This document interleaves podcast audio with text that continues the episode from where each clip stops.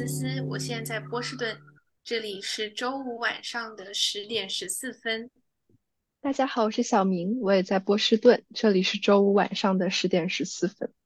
大家好，我是芝芝，在新加坡，现在是周六早上的十一点十四分。那很高兴，嗯，今年的年终节目呢又跟大家见面了。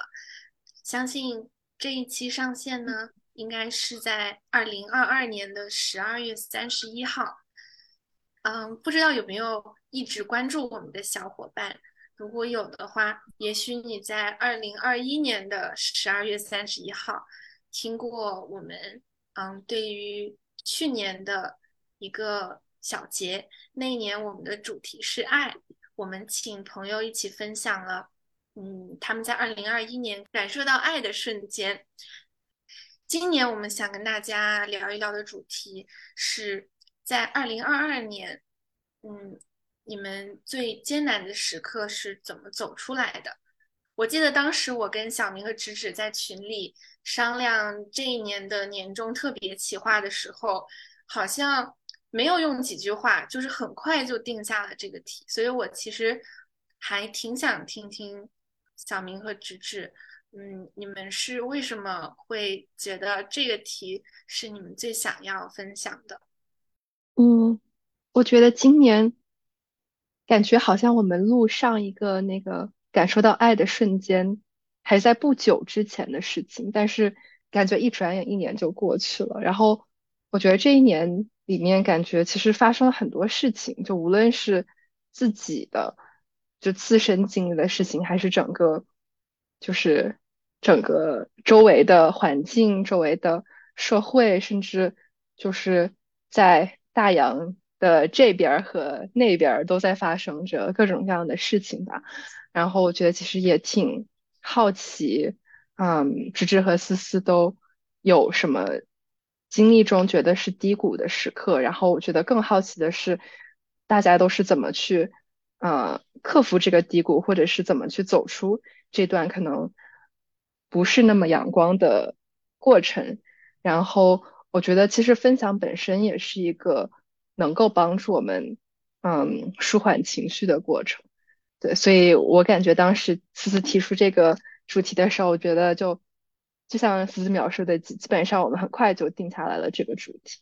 其实当时我们有讨论过很多的可能性，但是我不知道为什么这个最艰难的时刻就一下子就抓住了我。这可能也跟我们当下的一个状态有关，就可能我们当下也处在一个需要去克服的一个困境里面，所以特别希望能够有一些嗯力量，然后这个力量就是来自于我们以前怎么克服低谷、怎么走出艰难时刻的这个经验。所以这期节目可能听起来会有点难受，因为听到了大家各种各样的艰难时刻，知道大家这一年过得都很不容易。但是我觉得更重要的是，我们是能够走出来的，然后是有方法走出来的，要有那个希望跟力量感。我觉得是这一期我希望得到，也希望给大家带来的一个感受。对，那就提醒大家，呃，在这一期节目里呢，你将会听到，呃，来自我们的朋友，他们对于这一年的一些分享和感受。那在呃，朋友们分享之前呢，就会是我们三个小主播先跟大家聊一聊我们这一年遇到的低谷，以及我们是如何走出来的。其实我们三里面，我最好奇的其实应该是小明，因为我跟思思可能都处在一个呃找工作或者是为职业迷茫的一个时期，但是小明的话，嗯，我第一感觉是小明处在一个读博士的阶段，所以未来至少两三年的路还是很清晰的。然后也在一个嗯，可能比较安稳的学校的环境里面，所以我会很好奇，说嗯，小明这一年你经历了什么特别艰难的时刻，然后是怎么走出来的？对，其实这一年对我来说，我觉得是变化还蛮大的一年，嗯，然后我觉得最低谷的时期应该是这一年中间的时候，就是大概今年五六月份的时候，嗯，然后我觉得那段时间我就。遭遇了传说中的 mid PhD crisis，就是博士中期的一个危机感，啊，然后我觉得这个其实是一个长期，就就是我觉得它最后的爆发，嗯，是一个长期累积的结果。就是呃，因为我呃，我们项目是在一般是第二年，就是春季学习的时候会要做一个相当于中期总结一样的东西，就是你要去把你目前在呃做的项目要就是写一个文章出来，然后再跟你的一个相当于是委员会一样的去汇报。然后当时其实我过去的这两年就是在科研上是我觉得没有那么顺利吧，主要是因为当时做那个项目就比较棘手，然后有有一些嗯，就是我觉得那个是项目本是项目本身有一些问题，就是嗯是一个可能没有办法解决的一个这样的项目，然后呃由于很多。个人的问题导致我一直在那个项目上花了两年的时间，然后当我要到写那个报告的时候，我就就意识到，其实我这两年好像并没有做什么，然后这两年的成绩，呃，这两年的成果其实就离自己的预期其实差的还蛮远的，然后我觉得也是那段时间就是会让我对自己产生了就非常大的自我怀疑，嗯，比如说包括我。我我是不是不适合读博？我是不是做了一个错的选择？啊，是不是我当时就回到两年之前，我应该就直接出来工作的？因为我身边其实所有的大部分的同学都是直接出来工作，然后我我觉得他们的生活啊，可能就站在围城里面的人都觉得外面的世界就是天空更蓝，草更绿嘛，然后觉得他们好像都要比我更开心。对，所以就是那段时间陷入了非常。严重的这种自我怀疑，然后包括，呃，对，主要是对自己的能力产生了怀疑，然后，反正我我记得那段时间就就会有的时候就每天晚上就会不自觉的就觉得啊，好好难过，就觉得好像就是很不开心，然后感觉好像也不想就是去跟系里的人去聊天，然后也包括就就其实那段时间就是没有怎么去。见朋友也是也把自己处在一个比较封闭的阶段，对我觉得，嗯，感觉是一个，就是我我跟高年级的学生聊，他们说你这是一个 博士中期的一个身份危机感，然后就就是可能每个人或多或少在第二、第三年都会遭遇这一段。那小明，你当时这样的状态大概持续了多久呢？是什么样的契机让你觉得自己有好转的迹象？嗯，其实我我觉得我是在其实五月份之前就有好几个月其实是有前兆，但是那段时间因为太忙了，就主要是在准备那篇文章和那个汇报，一直是到汇报完了之后，我就感觉是就是一直积蓄来的情绪，就是感觉需要有一个。口子去就是去爆发出来，然后就那段时间就是包括啊，又又找了导师聊，我就跟导师说，我说我感觉最开始说想想读博士，我觉得想做学术，想去呃研究自己很感兴趣的课题，但是就是有一个时刻我意识到，就是我现在已经他已经不是我每天早上起床的动力，然后我甚至每天早上我会因为啊我还要再去想我的研究课题而。不想起床，不想去面对新的一天，就是我我我我我会跟我的导师说，我觉得这是一个这是一个比较严重的问题。然后其实我的导师也有给我蛮正面的回答，他就说说确实这是一个这是一个我们需要共同去解决的问题。然后嗯，他都他当时给我的建议就是说，不如你花这个暑假的时间去尝试另外一个不同的项目，然后看呃把精力转换一下之后。看你到底是这个项目本身的问题，还是你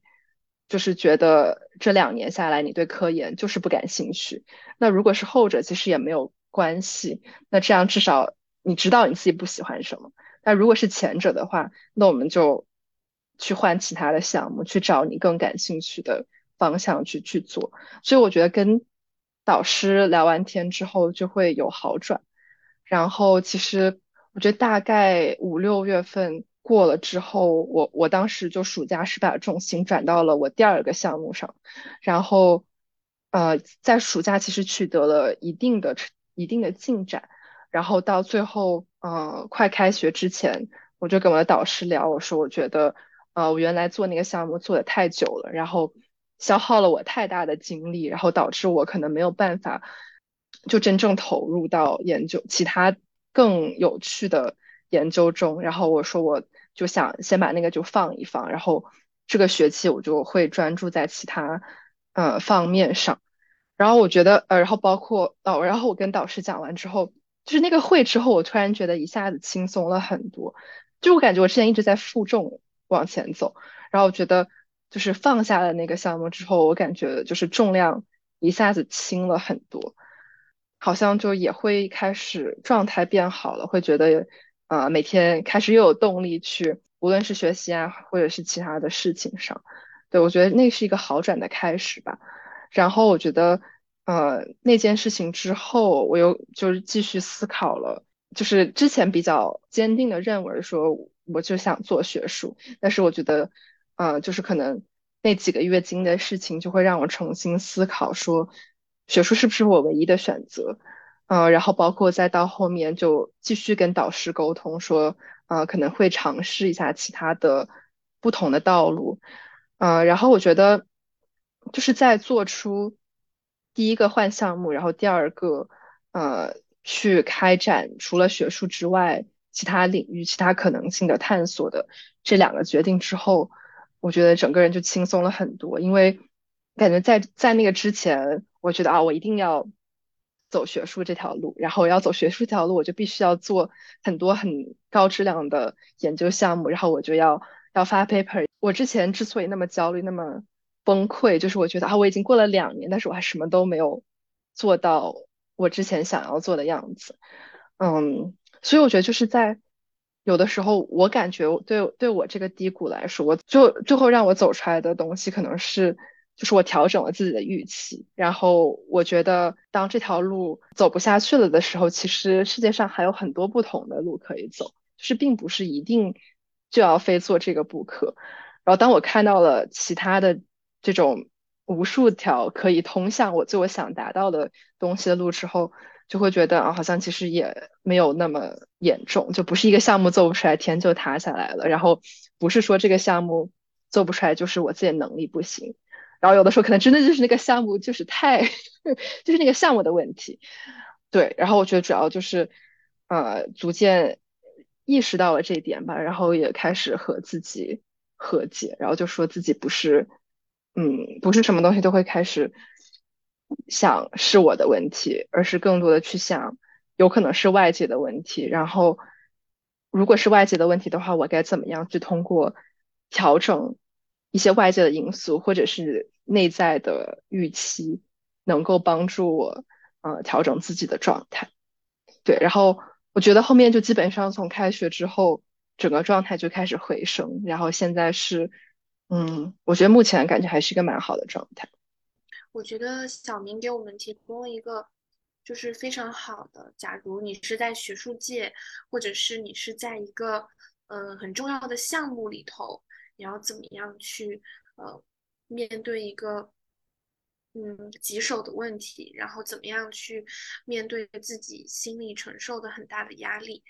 嗯。那接下来呢，我也想听听直指的分享，因为直指是我们三个当中目前的第一个，也是唯一一个社会人，就是今年走入了职场，所以我也很好奇，对于职场来说很特殊的这一年，有没有对你来说，嗯，也挺特殊的，嗯，走出低谷的回忆呢？嗯，我觉得确实这一年对我来说是。很不寻常，然后也有很多跌宕起伏的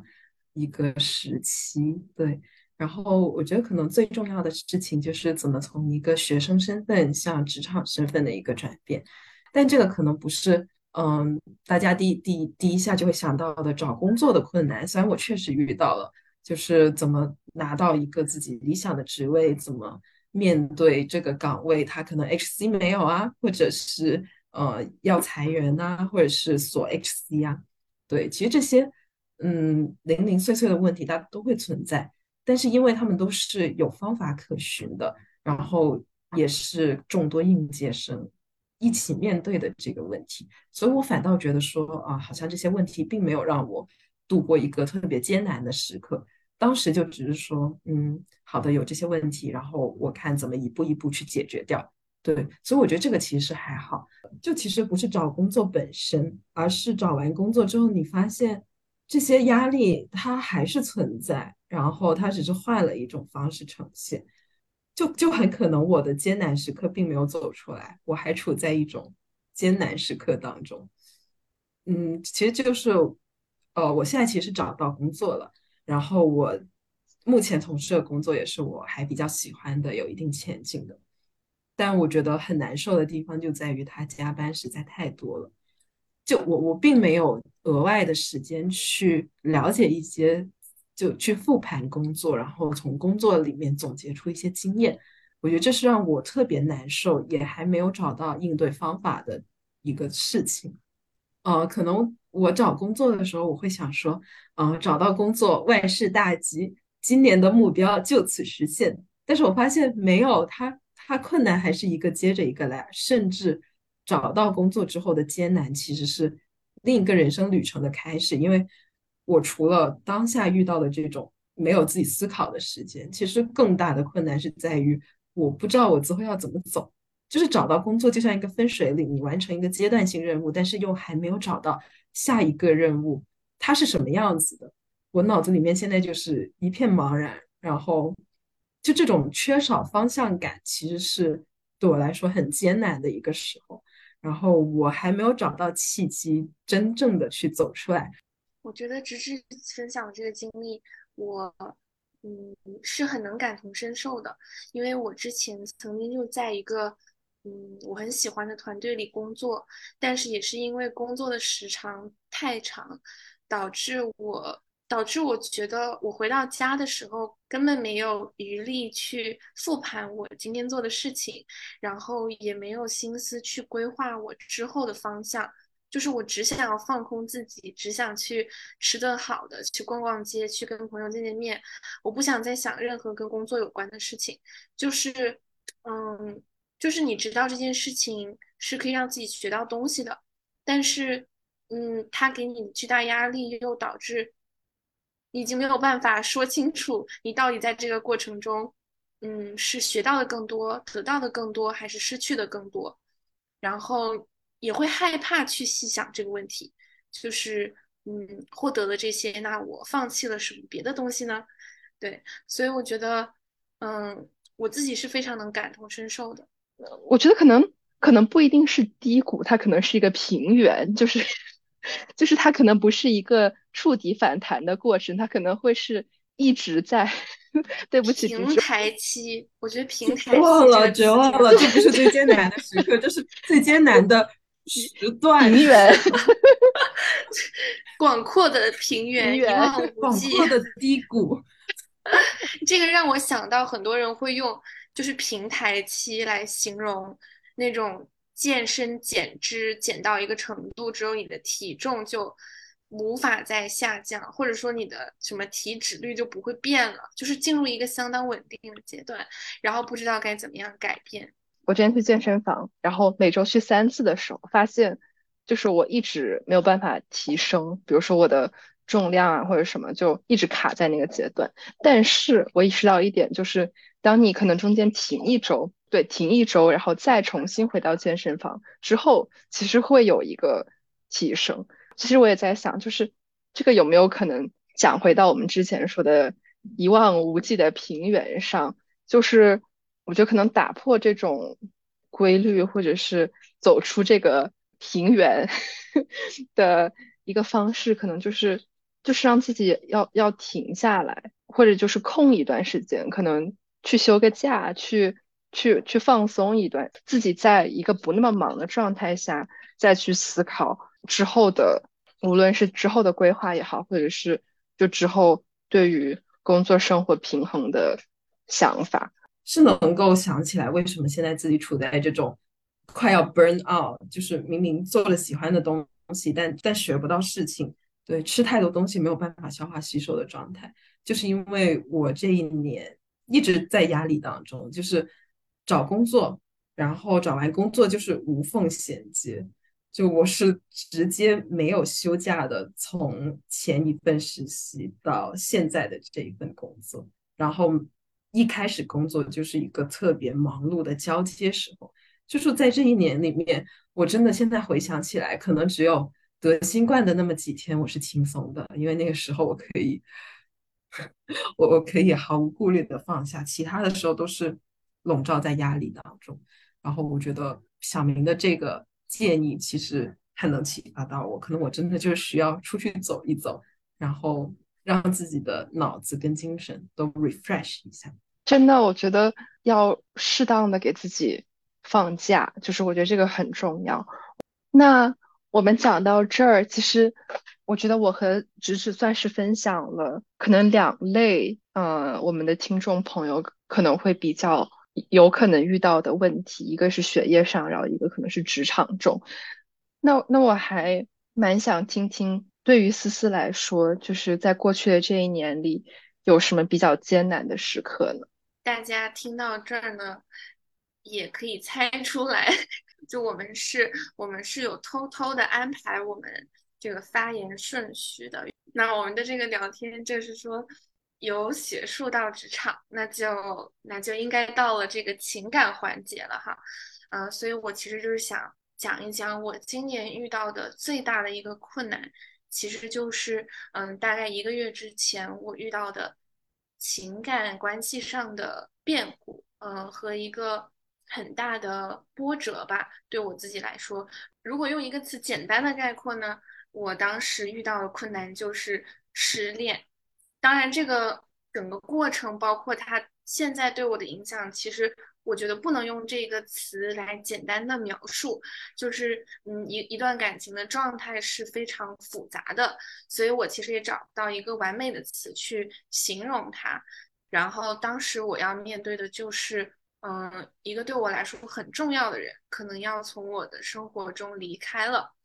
嗯，这一件事情，我今天还回去翻了一下我。呃，那两天写的日记，就发现当时对我来说最主要的感受是恐惧，就是比难过或者嗯绝望更合适的对当时我的情绪的描述就是恐惧、害怕，第一次面对这样的处境，不知道该怎么办，不知道自己怎么样才能够走出来，就是我觉得可能跟。小明和直直遇到的这种慢性折磨有点不一样，就是当时我遇到的确实是有一个有一点突然的这样的一个变化，就是虽然大家都知道啊，就是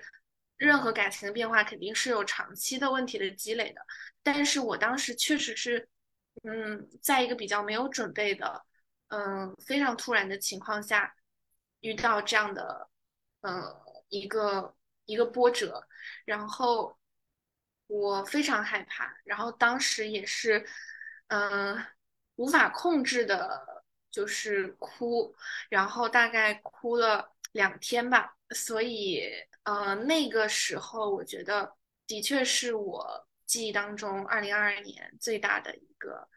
挑战。我感觉就思思刚刚说的那句“没有准备”是很 touch 到我的，第一反应就是。有没有什么 supporting network，或者是有什么东西能够撑住你，作为你的安全网，让你不不至于说在一个特别突然的事件面前就被击垮？嗯，我觉得这个问题非常重要。嗯，当时的我完全想不到这个问题，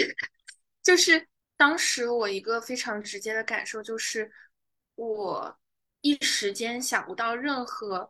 解决的办法，然后觉得非常的无助，而且我会觉得我人生中第一次遇到这样的事情，以至于我都不确认自己是否有这个能力把它解决好。然后我哪一天可以不用再哭，哪一天可以走出来？当时那种情况确实是让我自己有点不知所措的。但是我觉得我在这里很想跟大家分享，就是最后能够让我走出来的两件事情。第一个帮我走出来的是朋友吧，就是很很巧合的是，当时我呃，其实是因为这件事情很突然，所以我当时后面那那几天都安排了跟朋友的见面，就是约饭。我就在自己其实是非常空白的情况下，就是我在自己脑袋一片空白，然后 生活节奏被打乱的这样的状态下，还是去赴约了。然后最后事实证明，就是那几那几次赴约对我来说是非常非常重要的，嗯，带我走出来的契机。那几次谈话其实都是女性朋友。首先，我是见了一个一个学姐。然后我当时跟他在吃饭的时候，就忍不住跟他提了这件事情。我就说我我可能状态不是很好，然后我就在那个吃椰子鸡的地方哭了出来。现在想想都觉得特别搞笑，就是在一个嗯熙熙攘攘的餐厅，然后大家都吃着热气腾腾的火锅，然后我就在那里啊控制不住的那个嗯抽泣。对，然后但是那个学姐她。比我想象中的还要更加更加的给我力量。就是当后来我们吃完饭，他邀请我去他家，我们俩就这样坐在地毯上，一直谈到很晚。他跟我分享他过去呃分手的经历，然后他是怎么样去回忆和反思，如何去嗯走出来的。嗯，然后那一天呢，其实我还嗯。在社交媒体上，就是去找了一个我知道他前不久刚刚经历这个呃分手的一个女生，一个一个好朋友，然后向她寻求一些建议。然后她当时花了很多很多的时间给我写了很长很长的话，去给我分析和嗯回顾她走出来的那个过程。然后再到后面一天。我是去见了我在课上的几个朋友，就是其实我在上一期我们聊如何破圈找到职业机会的时候有提到，就是一个意大利裔的嗯姐姐，然后她跟我讲了她在就是我了解到就是她有做很多嗯女性成长相关的项目，嗯有创办她的学校，然后也有嗯写书，嗯。后来他就是当当我们问到他为什么有动力去做这些事情的时候，他说他是一个单亲妈妈，然后他有两个小孩儿，嗯，他也是从一段很嗯不如意的婚姻关系中走出来的。当他去嗯做这些公共事业的时候，他是看到了一个更大的世界，一个更呃充盈的世界。其实那个晚上对我来说非常非常的重要，嗯。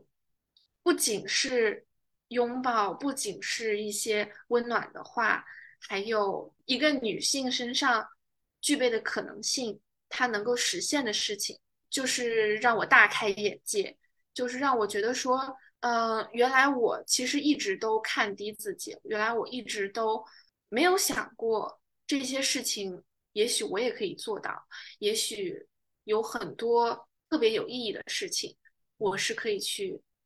探索去实现的，就是当时他呃描述的事情和他的那种状态，让我非常非常的触动，然后也让我非常的激动。等于说是可能在此之前，你觉得你的幸福和快乐需要很大程度的寄托在一件事情上，可是突然有有一瞬间，你意识到说。有一个更吸引你的事情，在另外一个方向等待着你去探索、去发现。我觉得，呃，那个时刻对我来说，不只是走出一个低谷，而是对我的看待人生、看待看待生活的角度都有一个很大的影响。嗯，所以我觉得第一件事情是走出去，见到了一些朋友，从他们的身上，我看到了。一个女性可以拥有的可能。然后第二件事情，其实也有一点相关，就是我自己去实践，去给自己证明说，原来我能做到这么多事情。就是，嗯，其实很简单，就是那一天我在学姐家里跟她聊天的时候，她家里有一台电子琴，然后又有乐谱摆在上面，我就我就很自然的上去弹了一下。嗯，然后从第二天开始，我就去学借学校的琴房，打印了几个新的谱子，就是我没有弹过的，然后我就开始练琴。然后练完，我发现练了几遍之后，我能把一首曲子弹下来，把一首新的曲子练熟，练得好听，练得打动我自己。就是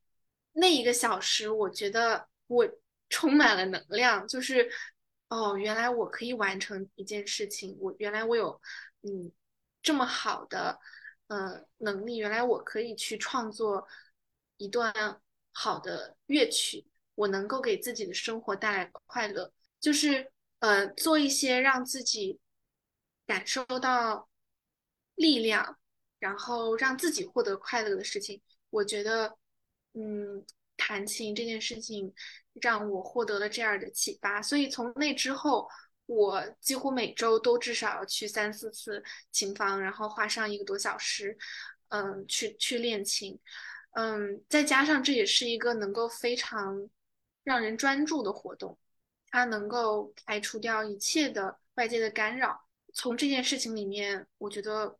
我对自己更有信心了。我其实是非常珍惜在这件事情里面我找到的，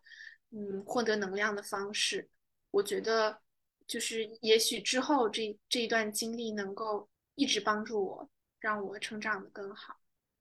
好，已经跟大家说了很多，接下来呢，嗯，就也让我们的朋友，呃，聊一聊他们今年遇到的，嗯，走出低谷的时刻吧。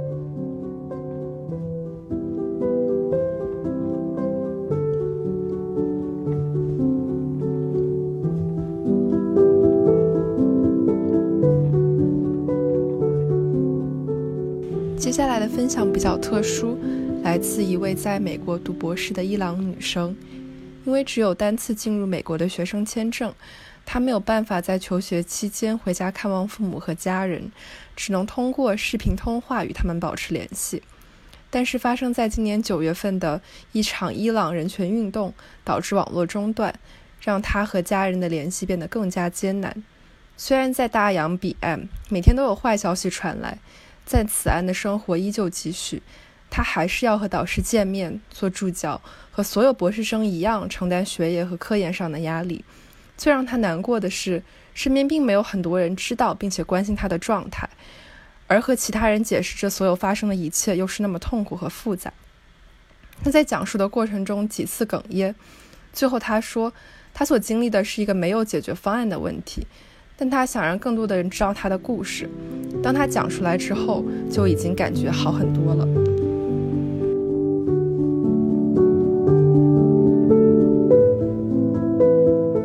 I'm an Iranian woman. I traveled to the US for grad school. This year was really challenging, probably the most challenging year in my life. When I started grad school, I had so many problems and I had to make a bunch of sacrifices to start my grad school in the US. For the first year, it was like a dream. I felt like, oh my god, I'm a grad student in the US. It's such an honor. The reality hasn't hit me yet. And now I see the reality and the consequence of the decisions I've made more clearly. Before grad school, I was just a very good student, and then I applied for grad school like everybody else and then I got into US schools. But the story is more complicated for me because I'm an Iranian citizen. Because of my nationality, I got a single entry visa, which means that I cannot travel back. If I want to travel back, I have to renew my visa to come back and continue my study. And with a high probability, I would not get it. When I was in Iran, I was so swept away with this beautiful dream of grad school in the US. I've been living with my family for my whole life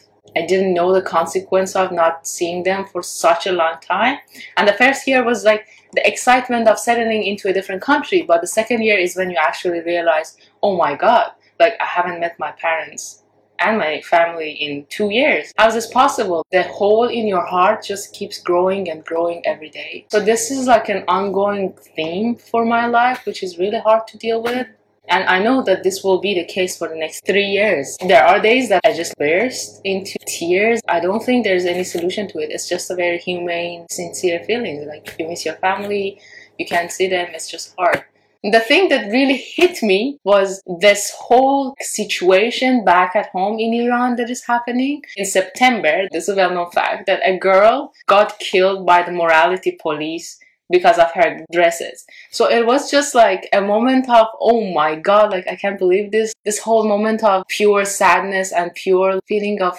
this, this is not right, this is not just something should be done about this. The huge wave of protests that turned into a revolution now, that people were just angry and fed up with so many years of oppression, so many years of economic problems, so many years of international humiliations. When I say I can't go home, it's painful. You can only be an Iranian to understand how painful this is that you're treated differently from your peers. At grad school, true, I am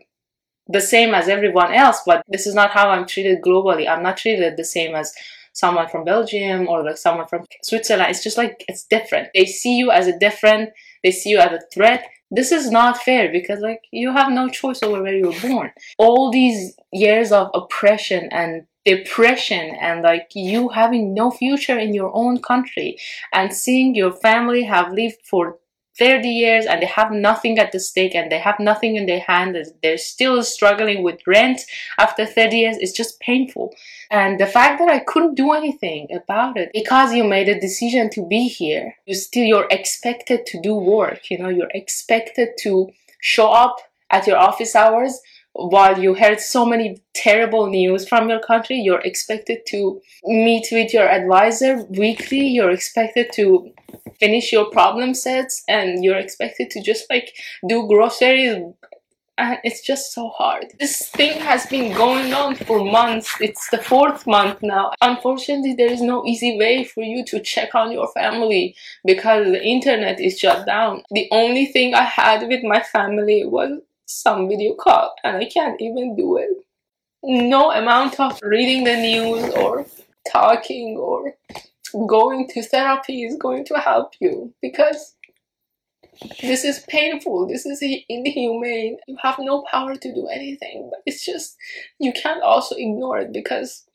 you have people over there, you have family, you have friends. You're here, you're struggling with these emotions and you're being ripped apart, you're being worked to death, and at the same time, you're feeling guilty. You're feeling guilty because you're the one now in luxury. The people who you love don't have this luxury, and there is this whole mental paradox that what's my human responsibility? What's the good thing to do? It's not clear. And I've been struggling for the, with this for like so many months. And the bad thing is that not many people ask me how I'm doing. You know, not not even people that I was expecting to. Very few people acknowledge what's going on. Very few people ask me how I'm doing. And it's so hard to explain this because you know people from different countries don't have these experiences. They don't know what it's like to raise in countries like that. You need to get a hug a mental health, but you also have to explain a lot and you also have to beg for it. I'm dealing with this every day. It's not like it's gonna be gone. This is a part of me now. It's good for people to know the feelings of people like me and maybe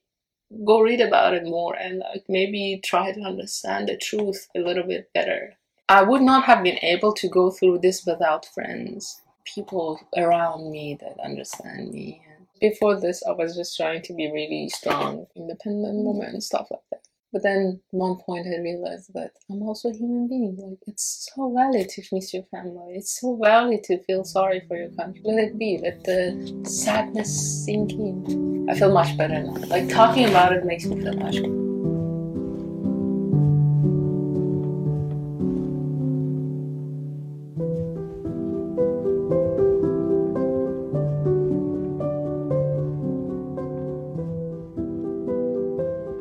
好，我叫党元月，现在是一名记者，工作生活在北京。呃，今天的主题是最艰难的时刻是怎么走过来的。嗯，其实这个话题挺大的。嗯，从我个人来说呢，当我想起最艰难的时刻，其实首先想到的是二零一九年的下半年。呃，那半年里面，我的个人生活还有外部的社会呢，都发生了翻天覆地的变化。嗯，具体是什么，在这儿就不展开讲了。嗯，其实后来我也没有找到特别好的走出来的方法。我我当时就很多的做法就像是一个鸵鸟一样，比如说在二零二零年初，当时武汉疫情刚开始的时候，我有特别严重的信息焦虑，就是要时时刻刻都要盯着手机看最新的一些求助、一些新闻、一些进展。因为那时候我觉得，如果我现在看不到的话，那现在这个消息可能很快就消失了。那我要看到这个东西，把这个东西传递出去，就是我当时要尽的一种责任。但是当时这个事情呢，就特别影响我的正常的生活，因为当时我在英国，跟国内有大概七八个小时的时差。嗯，后来我就觉得我不能这样，所以后来我就叫上我的朋友们跟我一起去上自习，或者说跟他们一起出吃出去吃饭。嗯，这个时候呢，我见面之后就把手机交给他们，说就是在走的时候你再把手机给我，就是当时就相当于强迫自己去远离这种让人难过或者自责的一些源泉吧。嗯，其实这个真的很像是鸵鸟，但在当时这个确实挺有用的。嗯，再后来就是我从伦敦回来，嗯，继续在北京做记者。这两年多里，其实经历了动态清零政策最严苛、流动最受限制的两年。这两年里面呢，新闻业整体是一种半死不活的状态，尤其是今年，嗯，就更艰难吧。首先，当时审查的原因，有很多重要的故事，大部分是没办法写出来的，嗯，这跟防疫有很大的关系啊。第二个，当然就是就是防疫本身对流动的限制，所以就是记者的出差变得很难，呃，有很多媒体去做口述或者做对话，通过线上采访去解决问题，但是其实如果不能到现场的话，很多事儿还是没法写。比如说，对我们这种特别依靠现场感的特稿媒体来说，本来人手就很稀缺。如果说不能出差的话，可以说就就要了命了，就什么都写不了。嗯，就很明显的来说的话，比如说在一九年以前，很多时候很多记者都可以用这一年做过的稿子来丈量丈量这一年的一些呃进展吧。但是其实现在已经做不到了，因为你今年可能什么都没写，或者哪儿都没去，而且嗯。可能大家都会发现，今年很多事情发生的都是不明不白的，结束的也是不明不白的。嗯，有很多事儿都很重要，但其实他没有特别正儿八经那种深度稿子去写这个事儿，所以热度过去之后就被遗忘了。比如说二月份的铁链女啊，三月份的东航坠机啊，六月份的唐山打人案，包括后面几个月里面这种密集出现的各种防疫政策导致的惨剧，都是这样的。这种情况怎么办？其实我作为一个。现在还在这种情况中挣扎的人，我也没有现成的答案，也没有说特别好的解决方法。但是我今年下半年的时候，我总想起截屏，他是端传媒的创始人。嗯，当时从端传媒之后离开之后呢，他创创立的 Matters，现在在台北开书店。我觉得他现在过得特别自由。然后今年他在这个上不明白播客的时候说了一番话，我觉得对于现在的新闻行业从业者，或者说想要做新闻。嗯，或者再往大的说，想要在中国做记录的人都很适用。他就说，以前在一个相对好的环境里边做记者，可能是一种捷径，能让人很快的发现自己是谁，自己想做什么，或者说自己想在这个世界上有一种什么样的位置。但现在，可能不管是中文世界还是英文世界，这都不见得是一种唯一的选择。如果说你对记录、对历史、对记忆有一种本能的执着，那还是有很多事儿可以做的。因为记录和写作这两事儿本身呢，它并不一定是指向记者一条路径的。然后我后来就常想起来这段话，就是我觉得它让我想明白很多事情。就比如说，在现在这个环境之下，确实没有必要为了待在机构媒体里面去牺牲掉很多东西。我觉得只要你有意愿去写，也有渠道去发表，然后而且你写了之后也会有人看到，就已经挺好了。嗯，然后我觉得我能说的差不多就是这么多了，希望能够对大家有所帮助吧。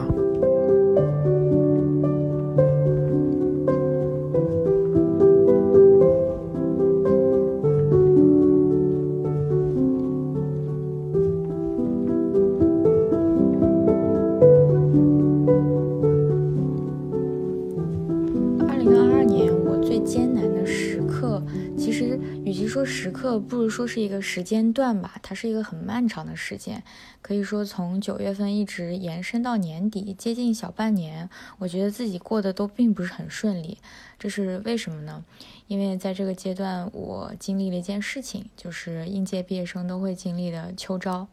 对，一方面他非非常的辛苦，他需要你付出很多的体力劳动，还有重复性的工作，去反复的做一些事儿。举个很简单的例子，比如说你传上去的简历，他会要求你把所有信息再重新填写一遍。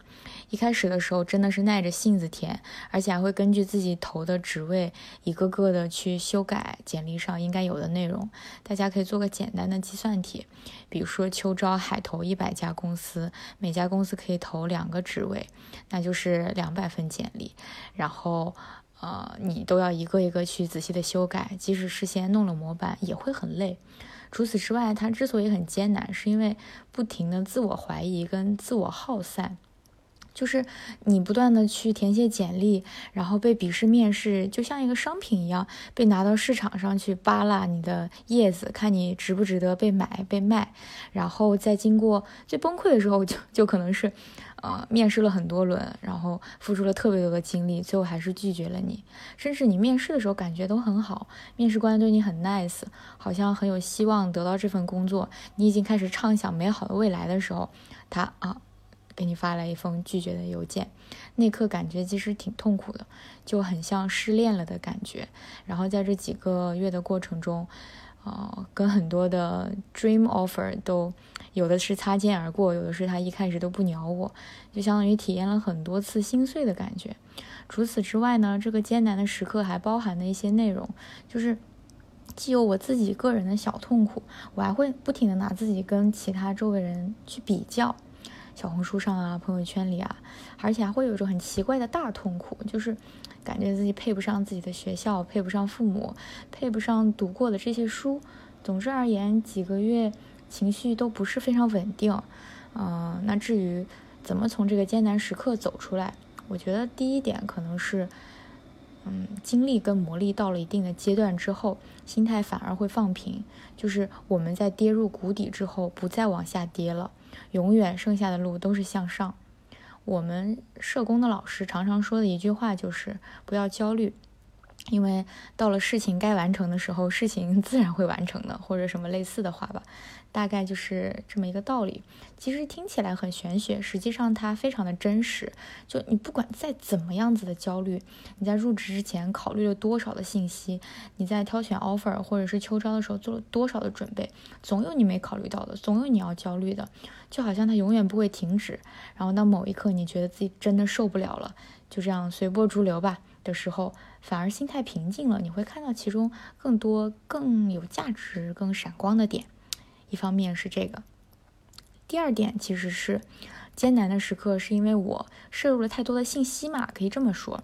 那人看到足够多的信息了之后，反而会不愿意再去收集这些信息，会觉得很厌烦。我就开始停止收集那些外在的信息，去专注于搭建自己内心的框架了。可能现在还没有很想清楚，确实，嗯，要走什么方向，想要什么，人生的大目标是什么。但是至少我不再为那些外界的消息，被被那些信息流带着走了。这点真的很好，会给你一个很强的对人生自主把控的感觉。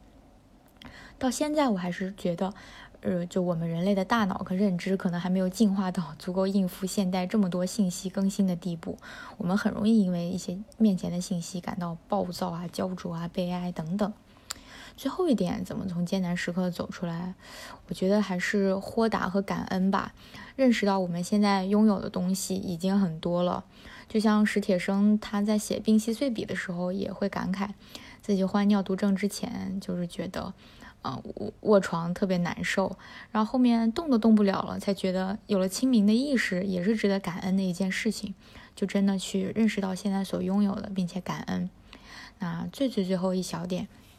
帮助从困难时刻、艰难时刻走出来。呃，有一些小技巧，比如说自己做饭、去徒步、感受大自然，还有做冥想，不去刷小视频，而是看一部完整的电影，或者是看一本书。我觉得也对整个人的状态调整非常有帮助。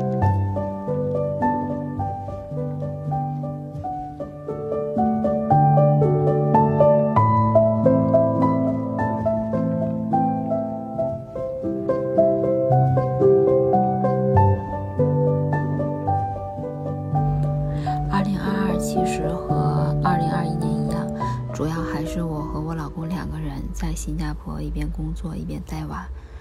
其实双职工家庭就是特别怕小朋友生病。嗯，我跟我好几个朋友，他们也有小孩，就聊发现，嗯，小朋友特别容易生病，也是。然后，二零二一年有几次特别艰难的时刻，就是工作巨忙，娃又突然生病，小鼻涕、小感冒那种的，学校都不让去，没办法，就只能白天带娃，晚上工作，半夜经常工作到半夜两三点，特别累。但是小朋友想一想吧，生些小病也正常，嗯，总会好的，过个一两周总会好的。相比之下，我觉得今年尤其体会到。中年人的崩溃，真的是中年人的崩溃，有一种欲说还休的艰难，就是基本上就是我老公生病，有几次也重合了娃生病，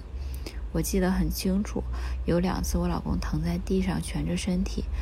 然后我要带娃，我根本就没有办法陪他去医院，医院也是在疫情期间也是限制人数，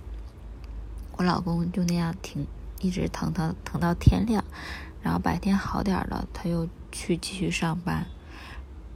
然后稍微去医院检查了两三次，也没检查出来什么。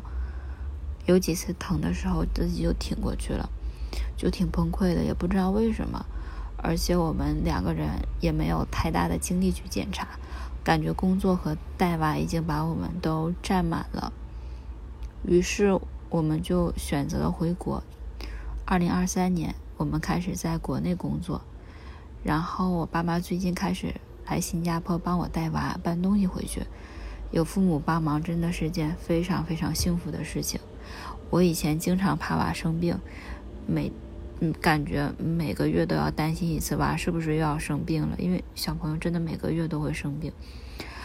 我现在就是从来不担心了，而且我老公也有时间住院做了很多检查。嗯，他终于找到了疼的原因，是胆结石造成的胰腺炎，可能需要做一点小手术，希望一切顺利。其实，嗯，仔细想想，我感觉我们这些绝望真的挺无解的。就如果靠自己的话，有家人真的真的特别好。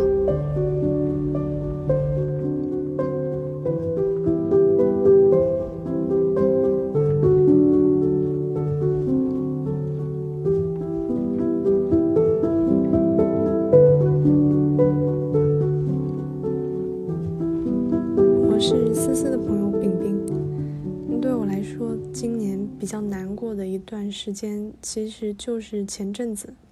大概一个多星期以前，呃，广州的疫情很严重，然后我父母还有我爷爷他们都感染了，而且他们因为年龄比较大，又有基础病，所以我就很担心。我觉得我的当时的压力主要是来自两方面吧，一个是要做的事情确实很多，而且发生的太突然了，让我就是。一下子手忙脚乱，有点不知道应该如何去应对，情绪上还没有反应过来。另一方面是，即使是我有去跟身边的朋友去倾诉以及宣泄我的情绪，但我总觉得我身边的人可能并不能真正的理解我所面对的这种压力和负担，因为他们很多人的父母还有爷爷奶奶其实年纪都还挺小的。所以也有可能是我一味的认为我没有办法被理解，所以刚这个事情刚刚发生头两三天的时候，我的状态就是总是皱着眉头，然后看很多东西都都提不起什么精神，总是在想着家人的病情，而且觉得我的整个生活一下子被打乱了，之前的所谓正常的生活一下子离我非常非常遥远。然后在大概第三天还是第四天晚上，我就有点崩溃了，我就好好的哭了一场。然后在那之后，我反倒发现我的状态发生了一些变化。我发现，即使是我的日常的节奏生活已经和大概一两周之前完全的不一样了，但其实我还是可以像之前那样，像一个所谓的正常的我那样。去感受和发现我身边的人给我传递的温暖。那一天是我像前几天一样帮父母去打饭的时候，发现我身边的一个男生，呃，就是因为打饭的盒子只剩下一个了，他就默认他也没有说什么，但是就是默默的留给了我。我察觉到之后，也在因为那个打包盒它非常的松松垮垮，需要有橡皮筋来固定，我也主动问他说：“你需要橡皮筋吗？”我可以去帮你要，他说好，谢谢。然后在那一瞬间，我突然觉得，我好像不再是前几天那种有点自暴自弃，然后觉得身边的人都没有人能理解我的那种状态，而是可以像之前那样发现到很多生活中的美好，并且我原来也还是可以像之前那样去。传递温暖给别人，包括我后面状态好转之后，当我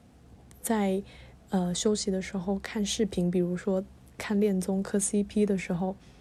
我发现我能够更加的沉浸式的让自己来享受这个放松的过程，而不是在做其他事情的时候还在想着我家里人那些就是让我担心的事情。所以我的一个体会就是。允许自己快乐是一件特别重要的事情，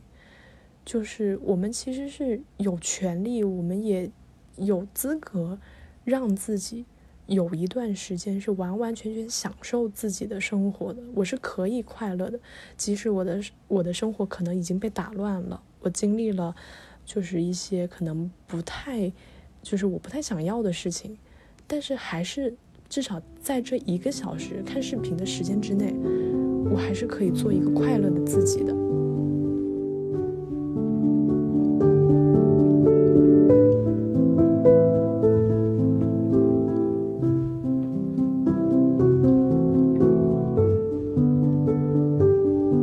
今年可能发生的比较大的一件事情，就是在五月的时候，从中学开始就一直陪伴着我学习、生活到工作的那个人跟我提了分手。这是一段比较长的感情，所以在那一段时间里，我会觉得好像我一直在建造的城堡就是突然倒塌了，然后你站在一片就是很荒芜的废墟瓦砾之上，然后周围空无一人。这件事情发生的会比较突然，你没有预料到的时候，分离突然发生。最初发生的时候，其实经历了一场情绪暴风雨，就是你会突然同时有。很多很多种情绪同时涌向你，就像海啸突然打过来，然后它里面夹杂了恐惧、愤怒、悲伤、不甘、不解、嫉妒、怨恨、悔恨、焦虑、无奈、怀疑、失望、担忧、绝望，就是很多这种同时被夹杂在一起，像你劈劈头盖脸打过来的那种感觉。然后我也会觉得不知道如何让生活继续下去，因为相当于是习惯了一个人的存在，然后他突然不见了，然后你会突然迷茫说。我要怎么过，或者说，那我是谁？可能我当时面临的就是两个问题，一个是如何让生活继续下去，然后照顾好自己；然后第二个就是如何重新建立这个自我的这样一个概念的问题。第一面对的问题就是第二天如何生活，一个很现实的问题。这个人你天天跟他说话，说了就是每天说话，日常习惯了这么长的时间，一个人突然你没有办法跟他想说什么说什么，然后突然很多事情。千言万语也说不出了，然后那这个事情你要如何去适应它？对我很有帮助的一个办法其实是冥想。我觉得关系结束的时候，他那个感觉是非常撕裂的。我那个时候既不能真的去想过去的很多事情，也没有办法去想未来我应该怎么办。冥想它正好它的方法是把我真的整个人全身心的带入投入到就是眼前当下的这。一每一秒，然后这个当下的生活中去，很多很多各种各样的情绪涌出来的时候，就是我会努力去观察，甚至把就是所有他们全部都写下来，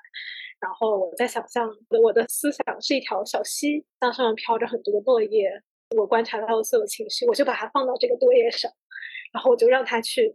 自由的漂浮飘走，然后就算他听了一会，我就跟一直跟自己说没有关系，这个很正常，我就去接受它，它是。真实的，它是合理的，我不需要去评判它，它是好的东西。然后渐渐的心情真的会平静下来，慢慢的入睡会变得更快一些，噩梦会少一些，日常醒着的时候情绪干扰也会比较少。冥想它带来更大的好处是，我觉得好像是我能看到我手头上能做的就是最小最小的那一步事情，然后我跟自己说，我只要能够投入到那最小最小的那一步，就是一件成功的的事情，就是一件我需要去庆祝的事情。一个受伤的人去看像很远很远地方的时候，就就会想休息或者泄气，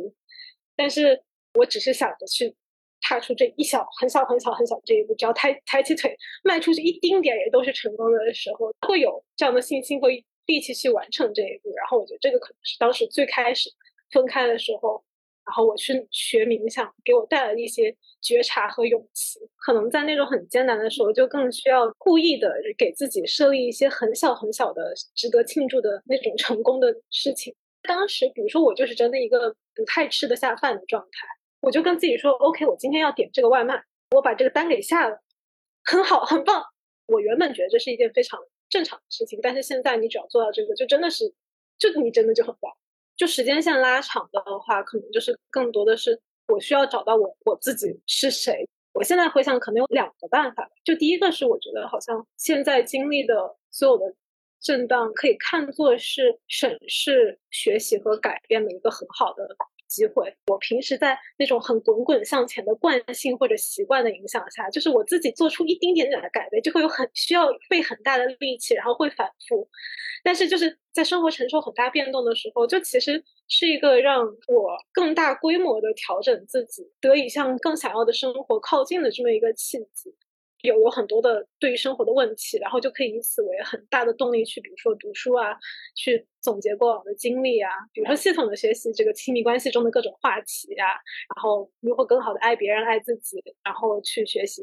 怎么样在以后的关系里不再经历同样的遗憾，比如说，然后再由此去思考很多人生更底层的话题的机会，就是比如说亲密关系在我的生活里扮演什么样的角色，我想要变成什么样的爱人。啊，我希望自己的葬礼上，我希望我的这个爱人、家人如何描述我，就是这样子的问题。我觉得可能当情绪来的时候，我经常会把它觉得说，那这是我成长路上所需要经历的一些，他们可能是养料，因为他可能会告诉我，哦，这些情绪点可能是一些我需要去关注的需求，然后那这些需求是我正好可以去多多审视，然后去。挖掘和改变的机会所在，在我生活经历很多震荡的时候，我自己也有很多内生动力，对这些需求做出适应和改变。第二个，我觉得对我有帮助的办法，可能是创造和帮助他人的过程中建立一些新的自我。我当时是去参加了一些就是自己关心的领域的志愿者的活动，然后就真的是去投入进去，去注意很多其中的细节，用冥想的办法去去体会过程本身的很多的。嗯，快乐，然后也去真正相信我是在做为别人创造价值的事情，然后去体会它的意义感，或者是我也会更在平时去关注一些别人会有什么样的需求，或者。呃，我可以为别人做一些什么事情，就是比如很小的，可以给家人朋友准备一些惊喜啊。工作中如果有新的实习生来，然后比如说如果他们进展不是很顺利，我也就会主动去找他聊天，然后跟他讲我当时实习是什么样的不顺利的状况，告诉他你不是一个人，不用给自己太大压力。然后实习生他会觉得特别开心，和我聊了这些，他觉得好多的时候，就会我我会觉得一整天也非常的愉快。同时，因为做了这些事情，我觉得我也会对于别人为我做的事情有更多的。觉察，哦，也会更加不把别人为我做的事情当做理所当然的事情，然后也会有更多的感恩，然后心里会觉得世界更好吧，就是会觉得心里有更多的感恩的、温暖的、满的那种感觉。对我自己来说，另一个我我自己觉得有帮助的是，向自己的支持系统里面的不同的人去寻求不同的帮助。我自己真的花一些时间去。去想我我我自己到底需要什么样的帮助，尽量去找那些对应的最合适的人。比如说，嗯，有些家人朋友他们是那种比较偏向感性的共情的那种风格，那么我可能会在就是需要理解和支持的时候去找他们。然后另外有一些人是偏那种理性的分析的风格，那可能我会在就是需要想清楚未来怎么办的时候去寻求他们的建议。得先知道自己是什么样的需求，然后去找更合适的人。不然可能会有一些二次伤害的情况发生。如果工作了，就也不用害怕，就是向同事寻求支持，也其实可以坦白的告诉大家说，就是比如说最近遇到了嗯感情的问题，嗯，事情本身已经结束了，但是我的状态不是很好，我会需要调整一段时间。呃，有什么事情还是可以直接告诉我，然后我也会继续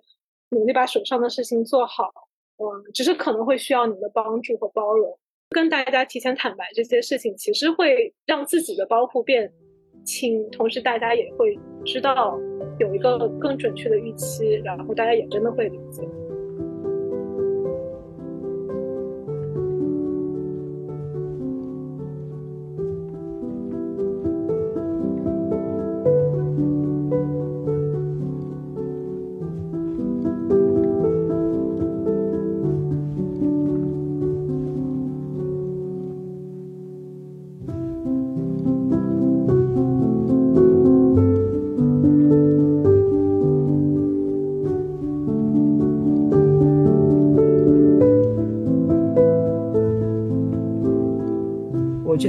这一期，包括嗯我们三个之间的聊天，然后听了朋友们分享的故事，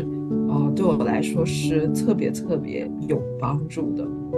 因为它可以启发到我，发现我当下遇到的艰难时刻，它的原因是什么，然后我有什么可以走出来的办法。所以，我们也是想把这期播客分享给正在经历艰难时刻的听众朋友们。或许你想要的曙光就在很近的地方，就是要相信能有走出来的那一天。然后虽然是最艰难的时刻，但同时肯定也是你成长最快、最多的时刻。是的，嗯，我觉得就像芷芷说的那样，其实我在面对困境的时候，也没有今天这么清楚我应该怎么样走出来。很多很多事情都是巧合，是我慢慢的经过一些时间和经历，